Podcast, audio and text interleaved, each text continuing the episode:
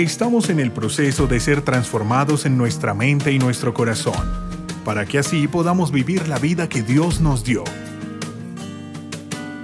El pastor César Fajardo te da la bienvenida a un tiempo de intimidad y comunión con Dios. Sin muros habitaremos. Hay cosas que suenan como contradictorias y que a veces uno no entiende, pero que uno no puede quedarse con la excusa que porque no entiende, no empieza a hacer lo correcto. Creo que requerimos eh, conocimiento por un lado, pero por otro lado también necesitamos obediencia. Y le digo esto por qué. Porque justamente en estos días mm, me llegó, pude ver un eh, video de una persona que en su momento fue una figura pública, un hombre de una gran influencia como político, que inclusive a nivel del mundo tenía una voz que estaba transmitiendo sus ideas, sus conceptos. Y este hombre en esa influencia, eh, por un lado hablaba de confiar en Dios, pero por otro lado hacía cosas que ofendían a Dios. Por ejemplo, uno ve en uno de sus videos cómo él se levanta y dice así con un fervor y con una dice, y yo maldigo a Israel desde mis entrañas, maldigo a Israel. Que no dice, este hombre ignora lo que dice la palabra cuando dice, yo bendeciré, refiriéndose a Israel, a los que te bendigan y maldeciré a los que te maldigan? Uno dice, este hombre que dice creer en Dios, está haciendo justamente lo que Dios no quiere. Luego yo veo otro video y en ese video este mismo hombre ahora tiene un cáncer que está invadiendo su interior, su estómago, y empieza a decir, pido a Cristo que me dé vida que me dé sus clavos, que me dé sus heridas, que me dé sus espinas, pero que me dé vida. Y luego aparece en otro artículo hablando de que va donde brujos, va donde hechiceros y recurre a las prácticas ocultistas buscando su sanidad y su restauración. Uno dice, ¿esto qué es? ¿Qué es esa mezcla? Y saben, nosotros en América Latina tenemos ese problema, una mezcla. Nuestro cristianismo a veces es un tema sincretista. ¿Qué es sincretismo? Adoramos al Dios verdadero, pero al mismo tiempo estamos adorando a otras cosas. Y mezclamos ese tipo de cosas y pensamos que por eso Dios debería bendecirnos. Mucha gente se pregunta, ¿cómo este hombre le pidió a Dios y con tanto fervor y, y no vio respuesta? Porque falleció. La razón es ignoramos a quién nos estamos acercando, realmente cuál es el Dios que estamos adorando. No lo conocemos. Ahora, uno diría, eso le pasa solamente porque ignoran de Dios, no conocen de Dios. No, le pasa también a gente que conocía la voluntad de Dios. La Biblia nos habla de otro relato, está en Levíticos capítulo 10, donde el Señor habla de dos sacerdotes, que eran los hijos de Aarón, Nadad y Abiú. Estos hombres eran conocedores de la voluntad de Dios, se les había entrenado de cómo tenían que acercarse a Dios, cómo tenían que adorarlo. Pero dice la palabra específicamente que Nadad y Abiú se acercaron delante del Señor y ofrecieron un fuego extraño, algo que el Señor no quería que lo ofrecieran. Dice, y salió fuego de la presencia de Dios y los consumió. Entonces, simplemente, ¿de qué yo quiero hablar hoy? Yo quiero hablar justamente de poder que nosotros entendamos, de que cuando nosotros nos acercamos, nos estamos acercando a un Dios que es vivo, a un Dios que es poderoso, a un Dios que nos dice que Él nos ama y que una de sus características es que Él es Dios de amor, que Él es amor, pero que también es fuego consumidor y que también es un Dios que es santo, santo, santo. Y que si nosotros queremos experimentar la bendición de Él, el respaldo de Él, tenemos que acercarnos con eso presente en nuestro corazón y sabiéndonos acercar conforme a lo que Él dice.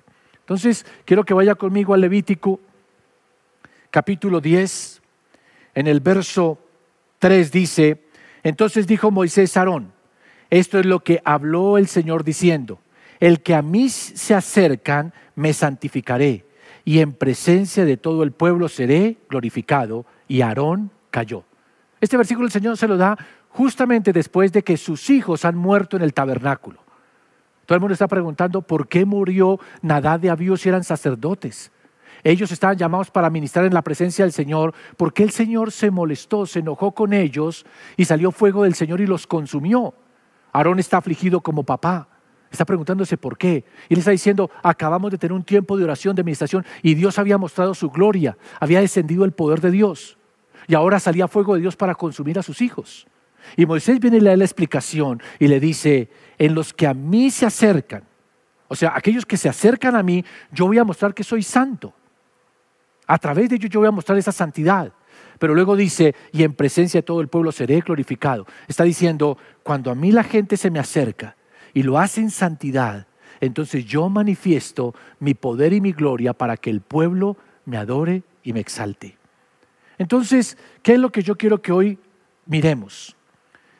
Tenemos que entender que si Dios es santo, ¿qué pide Dios a quienes se acercan a Él? A nosotros que somos sus hijos, ¿qué pide Dios cuando nos acercamos a ese Dios que es santo? ¿Cómo podemos andar ante un Dios que es santo y así poder ver su gloria? Y yo quiero que usted hoy entienda esto, porque esto puede cambiar su oración, puede cambiar su manera de vivir y sobre todo puede cambiar su vida de tal manera que Dios comience a manifestarse sobre usted de una manera sobrenatural. Yo creo que la clave aquí de todo esto es entender que si Dios es santo, hay que realmente comprender qué significa que Dios sea santo. La primera cosa que hay que entender es que Dios mismo se proclama a sí mismo santo. Él dice que Él es santo, santo, santo. Y cuando Dios dice que Él es santo, está diciendo, revelándose, como diciendo, mire, si ustedes me quieren conocer, quieren caminar conmigo, tienen que comprender una cosa, yo soy santo. Yo sé que Dios se revela en diferentes facetas a través de sus nombres. Algunas veces dice, yo soy amor, yo soy Dios misericordioso, yo soy Dios eh, sanador, yo soy Dios que trae la paz. Pero también en todo esto el Señor dice, yo soy Dios santo. Y uno dice, santo, y cantamos canciones sobre que Dios es santo, pero ¿qué significa que sea santo?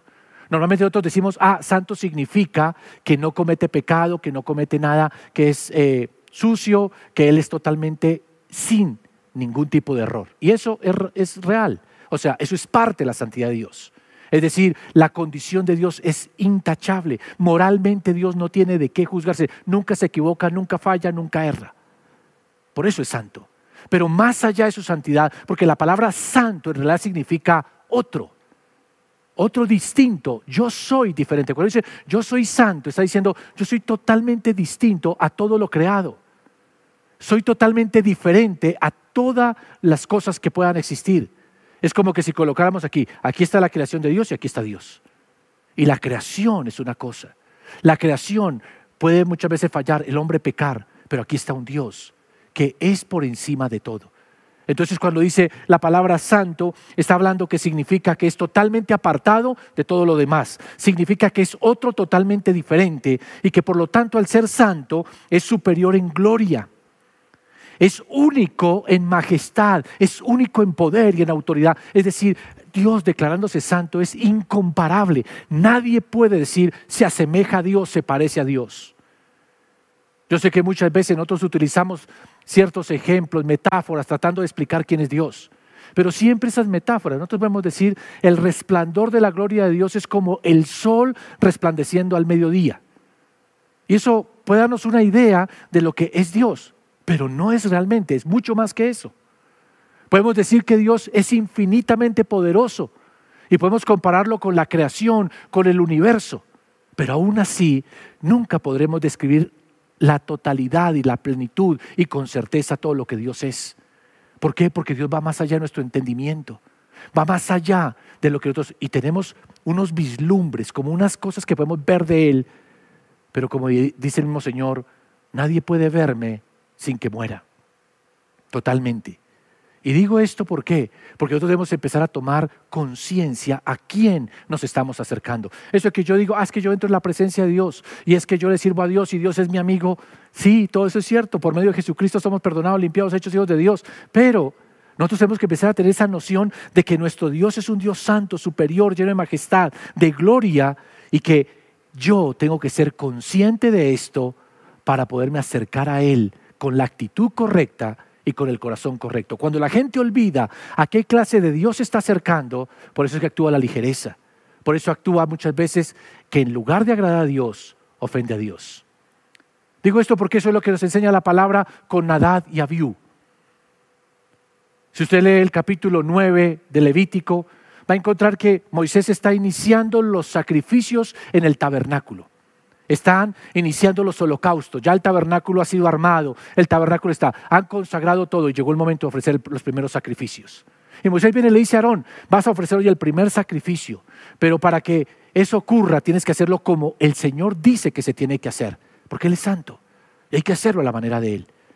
Y dice, y si lo hacemos conforme a lo que el Señor dice, el Señor manifestará su gloria. Y uno comienza a ver en el capítulo 9 que Aarón comienza a hacer exactamente como el Señor ha instruido. Se viste de la manera en que el Señor dice que tiene que vestirse. Luego tiene que ofrecer los sacrificios que el Señor dice exactamente que tiene que ofrecer. Primero por sí mismo para santificarse, para limpiarse Él, reconciliarse con Dios. Luego unos sacrificios por el pueblo. Y luego que ha hecho todo ese proceso, dice que entonces entra al tabernáculo y cuando sale bendice al pueblo y ocurre algo sobrenatural que después de haber hecho ese proceso de acercarse correctamente al Señor, dice que el Señor mostró que se había agradado de eso, haciendo que descendiera fuego del cielo y consumiese el sacrificio que estaba sobre el altar. Y dice que el pueblo vio todo eso y adoró al Señor y lo glorificó y lo exaltó. ¿Por qué? Porque Aarón entendió que si se iba a acercar a Dios, no se podía acercar como a él le parecía, tenía que hacerlo conforme a lo que el Señor decía. ¿Por qué? Porque no era cualquier Dios, es el Dios Santo. Y no te acercas a Él de cualquier manera. Mucha gente dice, yo me acerco a Dios como a mí me nace, o yo busco a Dios como a mí me parece. Estás equivocado, tú no buscas a Dios como a ti te parece. Si lo vas a buscar, tienes que buscarlo como Él dice, o si no te vas a encontrar con un Dios que es santo, y tal vez, como dice la Biblia, salga fuego, pero no para bendecir, no para que el pueblo lo adorara y lo exaltara, sino para mostrar que Él es santo, quitando la vida de estos dos sacerdotes.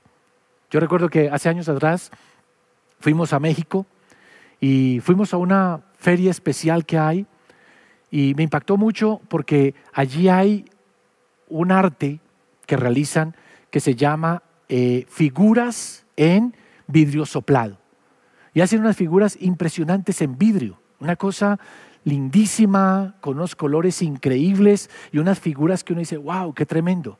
Pero esos artistas, para poder hacer este vidrio, algo tan excelente, tan increíble, que es motivo de admiración en el mundo, ellos tienen que recoger vidrio. Ellos recogen vidrio de todo lugar, vidrio que está sucio, que está con papel pegado, y luego tienen que ponerse y limpiar ese vidrio. Y tienen que quitarle toda la suciedad y luego lo lavan.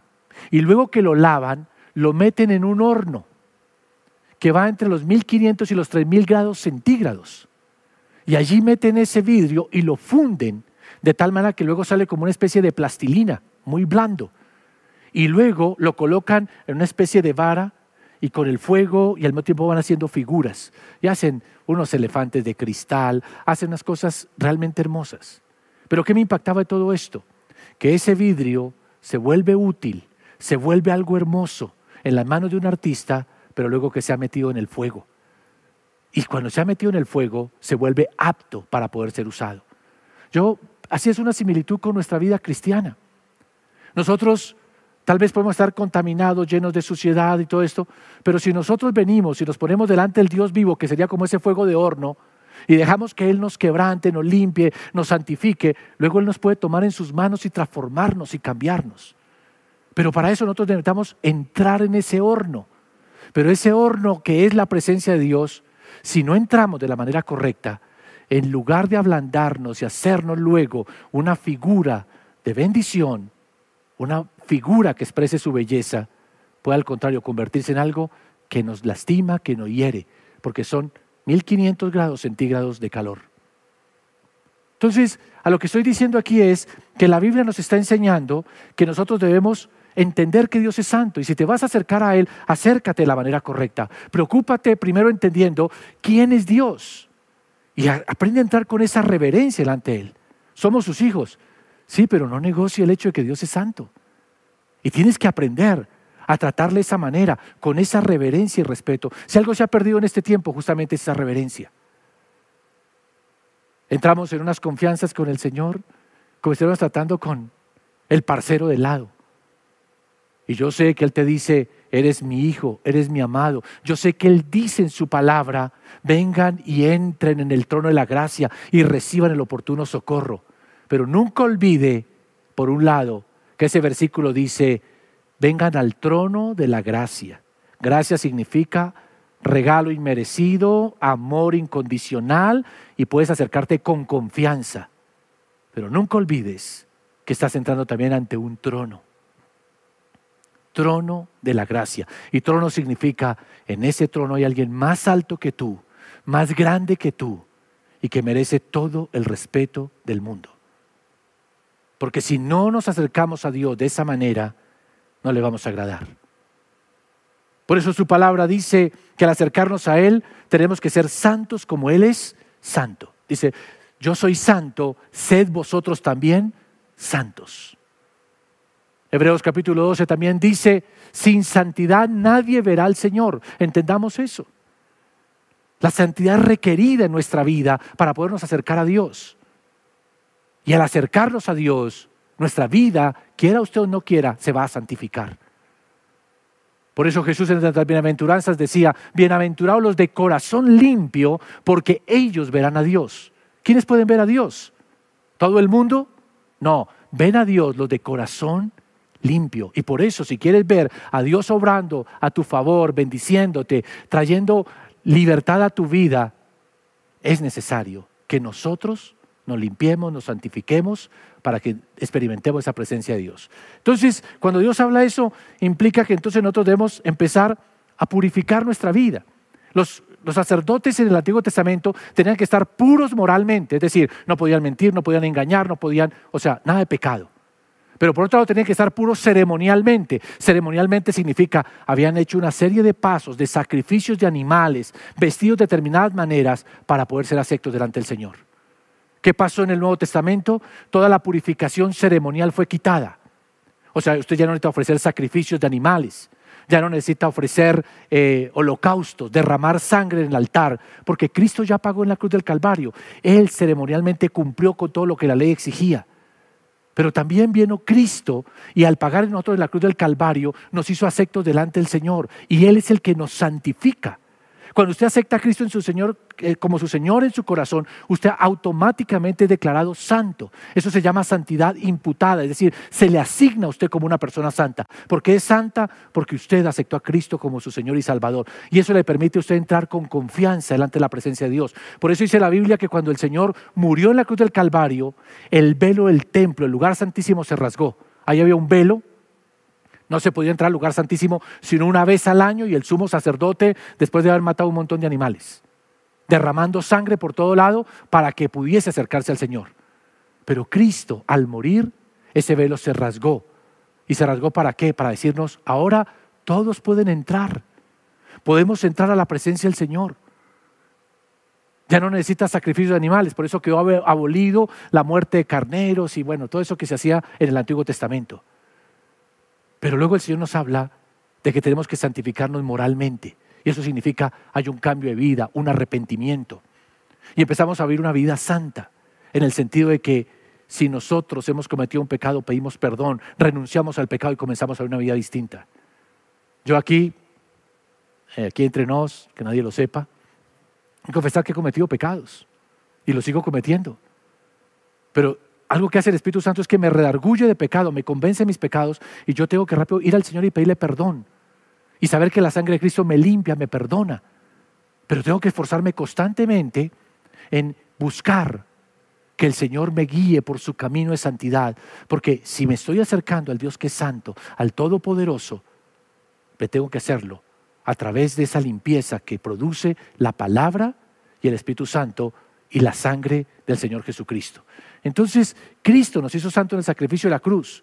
Y ahora pide que, como nosotros hemos sido santificados y, hemos sido limpiados, pues sigamos actuando de la misma manera. Dice el apóstol Pablo, si una vez su cuerpo, sus manos sirvieron para lo malo, ahora en Cristo, si usted está en Cristo, sus manos no pueden seguir robando. Su boca no puede seguir maldiciendo, mintiendo. Su cuerpo no puede ser prestado para la fornicación, para el adulterio, para la prostitución. Su mente no puede estar maquinando cosas malas. ¿Por qué? Porque usted fue redimido, rescatado de eso para una vida nueva. Y si una persona me dice, yo acepté a Cristo, es el Señor de mi vida, pero su vida sigue en esclavitud, significa realmente no ha conocido a Cristo. Y que así como Aarón se acercó al Señor y lo hizo de la manera correcta, y Dios se manifestó y descendió fuego del cielo, consumió el holocausto, el pueblo celebró y el pueblo adoró al Señor, también el Señor nos dice, nos dejó la historia de Nadad y Abiú, que se acercaron de la manera incorrecta, ofrecieron un fuego extraño que el Señor no mandó. Y el resultado fue, salió fuego y los consumió. Entonces, el resultado de la santidad es que al acercarnos a Dios somos bendecidos. Dios nos santifica más. El que se acerca al Señor, Dios lo limpia más. El que se aleja del Señor se va contaminando. Y por eso llama de volvernos a Él con todo el corazón. Yo recuerdo hace años atrás un joven, este joven eh, era hijo de una señora, que esta señora venía orando mucho por él, eh, constantemente nos pedía oración por su hijo. Y recuerdo que un día este joven apareció en la iglesia, llegó a la iglesia en una condición deplorable, estaba metido en drogas, en delincuencia, en cosas terribles. Y recuerdo que vino así llorando diciendo, yo necesito un cambio. Y cuando lo vimos todos nos alegramos porque todos habíamos estado orando por él. Entonces nos emocionó saber que estaba llegando. Así que yo salí, lo recibí, le hablé de Cristo, le dije que le íbamos a ayudar, que lo vinculamos a un grupo de transformación y estuvimos muy pendientes de él y empezamos a ver su cambio. Su vida comenzó a ser transformada, eh, su rostro le cambió de esa cara de uraña severa que tenía, comenzó a ver ese gozo, esa alegría, empezó a reírse, fue dejando las drogas y un día para mí fue una alegría verlo totalmente transformado, una persona distinta. Dios comenzó a usarlo de una manera sobrenatural, él comenzó a ganar a otras personas para el Señor. Y recuerdo que un día vino muy emocionado y me dijo, eh, pastor, hay una bendición muy grande en mi vida. Se me ofreció un trabajo, ser parte de una actividad en la cual puedo ganar finanzas y esto va a ser muy bueno. Yo dije, mira, me alegro, solamente tú se fiera al Señor, no se te olvide que fue el Señor el que te bendijo. Y por unos días lo vimos a él muy emocionado, trabajando, ayudando a su familia, eh, muy agradecido con Dios por lo que había pasado. Pero poco a poco con el tiempo, él fue como adquiriendo unas amistades y comenzó a dejarse influir por otras personas. Y empezó a desarrollar una mentalidad donde decía, ah, no, yo tengo que disfrutar lo que Dios me da y yo puedo hacer lo que quiera con lo que Dios me da. Y para tristeza nuestra comenzamos a ver cómo él se fue alejando. Lo llamábamos, lo buscábamos, empezó a negarse. Lo último que supe, estaba en la cárcel, pagando por unos delitos que había cometido. Y uno dice, ¿qué pasó? Y lo que pasó es sencillamente que cuando Él vino se encontró con un Dios lleno de bondad, de amor y misericordia. Pero un Dios que en su amor y su misericordia estaba era transformando su vida, no que volviese a lo de antes. Y el día que Él volvió a lo de antes y se alejó del Señor, pues simplemente vivió las consecuencias. Podríamos decir como que salió fuego del Señor y consumió todo lo que Él tenía bueno y volvió otra vez a su antiguo camino. Digo esto porque es aquí donde nosotros necesitamos entender que sí, Dios es amor, Dios es misericordioso, Dios es bueno, pero hermanos, Él no deja de ser santo. Y por lo tanto nos llama a nosotros a vivir esa vida de santidad para que podamos experimentar su bendición. Ahora uno pregunta, ¿qué es ser santo exactamente? Entonces yo les digo, ser santo es primero un acto de fe. Un acto de fe donde yo creo que Cristo en la cruz del Calvario pagó por mí y perdonó mis pecados. Eso me hace una persona que soy santo. No soy santo porque no me equivoco, porque no fallo. Soy santo porque Cristo pagó por mí en la cruz del Calvario. Y Él, la deuda que yo tenía con el Padre, la saldó. Y ahora yo estoy en paz, en armonía con el Padre, y mi pasado fue borrado y transformado. Pero eso me lleva entonces a que yo debo esforzarme por vivir esa vida que le agrada al Señor. No puedo escudarme en el hecho que porque Dios me perdonó, me limpió y me declaró santo, entonces yo iba de cualquier manera. Si realmente yo recibo el mensaje del Evangelio, significa que entonces ahora yo amo a Dios y una evidencia del amor de Dios o de mi amor hacia Dios es que yo le obedezco. Porque la palabra dice, Jesús dijo, el que me ama guarda mis mandamientos. Tome nota de eso. El que me ama guarda mis mandamientos. Si usted ama a Dios, guarda los mandamientos de Dios. Y usted guarda los mandamientos de Dios no por obligación, no por imposición, es porque Dios lo ama. Y cuando usted entiende a mí, Dios me amó. Yo no quiero mentir, yo no quiero robar, yo no quiero hacer lo malo que ofenda a aquel que me amó. Al contrario, quiero hacer lo que a Él le agrada. Eso es lo que comienza a producir en otro la santidad. El aceptar el amor de Dios en mi vida, el perdón de Dios en mi vida, me mueve a una vida transformada y a una vida cambiada. Entonces, eso me lleva a estar mirando a Cristo y empezar a conocerlo a Él para empezar a imitarle. Cristo es el modelo de vida que agrada a Dios. Él dijo, yo no vivo por mi propia cuenta, yo hago lo que al Padre le agrada. Digo lo que el Padre me dice que tengo que decir. Y creo que nosotros necesitamos un modelo para vivir en santidad. Es Cristo. Y tenemos que irlo conociendo. ¿Qué hacía Cristo con las finanzas? ¿Qué hacía Cristo con la familia? ¿Qué hacía Cristo en la relación con el Padre? Y Cristo es nuestro modelo. Y empezamos a imitarle para vivir en esa santidad. Debemos empezar a vivir conforme al fruto del Espíritu Santo. Cuando hablamos de santidad tenemos que vivir en amor, en gozo, en paz. Usted me dice, yo no tengo nada de eso. Pues busque al Señor dígale, Señor, yo necesito eso en mi vida. Yo sé que aquí mucho me puede estar diciendo, mire César, yo no me puedo acercar a un Dios santo porque es que hay aquello en mi vida, esto, otro, no puedo dejar este vicio, no he podido dejar este pecado. Pero de eso se trata este tiempo, en que usted y yo reconozcamos que nosotros en nuestra capacidad no podemos cambiarnos, transformarnos. Y que si queremos una mayor presencia de Dios en nuestra vida, una mayor gloria de Dios, tenemos que hacer una cosa sencillamente, acercarnos a Él. Y decirle, Señor, límpiame, purifícame e ir con corazón dispuesto a, Señor, quiero ese fruto del Espíritu. Quiero que me llenes de amor, me llenes de gozo, de paz, me des paciencia, me des benignidad, me des bondad, me des mansedumbre, me des fe, me des templanza, me des dominio propio. Y eso demanda de nosotros entonces comenzar a cuidar nuestra mente, nuestro corazón. Muchas personas colocan cualquier cosa en su mente, en su corazón. Están viendo películas que no edifican, escuchando conversaciones que no les alimentan de la manera correcta. Y luego se preguntan, ¿por qué mi, vida es arrastrada a lo que no le agrada a Dios? Porque estamos alimentando esa computadora de nuestra mente, nuestro corazón, con la cosa que no es. Y hay mucho virus en su interior. Y resetear todo para comenzar otra vez de vuelta. Y decir, Señor, quiero ahora andar con una mente y un corazón limpio. Entonces yo pienso, yo quiero que usted Hoy medite sobre eso.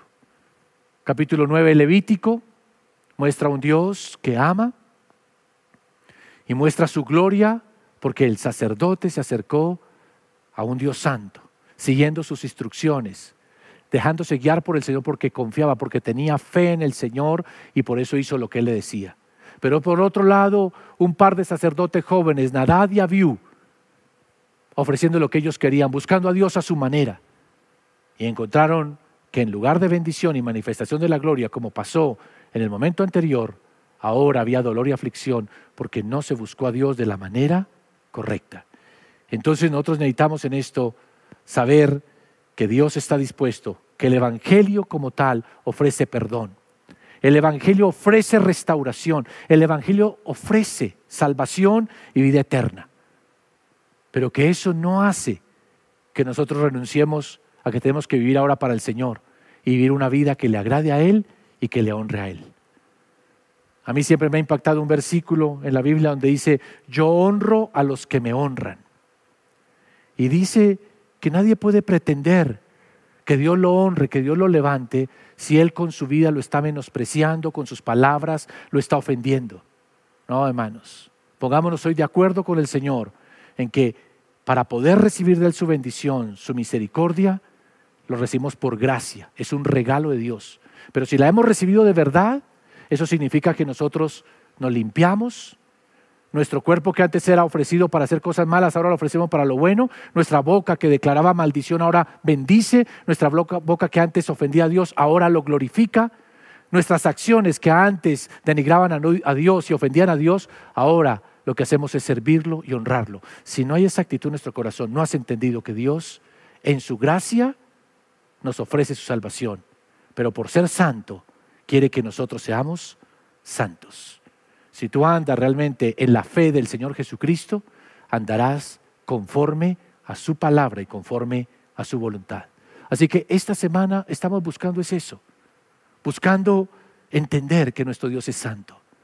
Pero así como Él es santo, nosotros nos acercamos limpiándonos y purificándonos, para que así, que en lugar de que salga fuego que consume, salga ese fuego que nos lleve a adorarlo, nos lleve a celebrarlo y nos lleve a traer libertad de gozo para servirle. Incline su rostro, cierre sus ojos y vamos a hablar con el Señor. Gracias, Padre, por tu palabra. Tu palabra tiene una serie de historias que quedaron ahí, como dice en el Nuevo Testamento, que esas historias quedaron registradas para nuestra edificación. Y eso que le pasó a Aarón, de cómo él ofreció sacrificio correctamente delante del Señor, buscó hacerlo de tal manera que te agradara, trajo como resultado la manifestación de tu gloria. También está registrado como cuando alguien se acercó y lo quiso hacer a su manera y lo hizo con una actitud tal vez rebelde, en autosuficiencia y en orgullo, en lugar de ser bendecido, fue avergonzado. Aquí estamos, Señor. Con toda sinceridad, reconozco, y creo que todos los que estamos ahora aquí conectados, reconocemos que, Señor, nuestra vida no es necesariamente perfecta no es necesariamente sin falla, sin equivocación, sin pecado. Pero hemos entendido que tú eres un Dios santo, santo, santo. Que tú nos estás llamando a estar en tu presencia, que justamente en tu bondad tú ofreciste a Cristo en sacrificio, derramando su sangre, una sangre perfecta que nos permitió encontrar en ti el perdón, la limpieza para nuestra alma. Y que por lo tanto tenemos que limpiarnos en esa sangre, limpiarnos en la fe del sacrificio de Cristo. Y despojándonos del peso del pecado, hoy nos acerquemos al Dios que es santo, con confianza pero también con la reverencia, con el respeto, con la humillación que significa el hecho de que tú estás sentado en el trono y eres el Señor de toda la tierra. Permítenos, Señor, durante esta semana abrir nuestro corazón a ti, Señor. Abrir nuestra mente, nuestro interior y permitir que tu espíritu por medio de tu palabra nos vaya limpiando y vaya sacando todo lo que no es conforme a tu voluntad, para que así podamos ver, descender el fuego tuyo, el fuego de tu bendición, de tu aceptación, y podamos adorarte y regocijarnos en el hecho de ver tu respaldo en todas las cosas. Guarda, Señor, que no haya nadie aquí que como Nadadia vio que quiera hacer las cosas a su manera, que permita la rebeldía en su corazón, la desobediencia, la altivez de acercarse a ti, al Dios Santo, a su manera. Que cada uno hoy pueda entender que acercarse a ti es hacerlo a través de Jesucristo, a través de su sacrificio en la cruz, poniendo nuestra fe en que su sacrificio es suficiente para perdonar todos mis pecados y buscando en el Espíritu Santo y en su palabra el poder para limpiarnos. Porque Señor, yo sé que somos limpiados por la palabra que recibimos. Y somos limpiados por la obra del Espíritu Santo en nuestra mente y en nuestro corazón. Que esa obra se haga durante esta semana. Para que, Señor, veamos descender tu fuego. Y tu fuego que bendice. Y tu fuego que restaura. Y tu fuego que trae gozo y bendición. Repita conmigo esta oración. Señor Jesús, yo te recibo en mi corazón como mi Señor, como mi Salvador. Pido que vengas hoy a mi vida, Señor limpies mi vida, me hagas acepto ante la presencia del Padre. Y Señor, que tu Espíritu transforme mi vida, para que mi vida ahora te honre y te glorifique. Gracias por tu salvación, gracias porque tú estás conmigo. En Cristo Jesús, amén y amén. Si deseas conocer más sobre nuestro ministerio, ingresa a sinmuros.org y recuerda seguir a César Fajardo en Instagram y Twitter como arroba César Fajardo SM.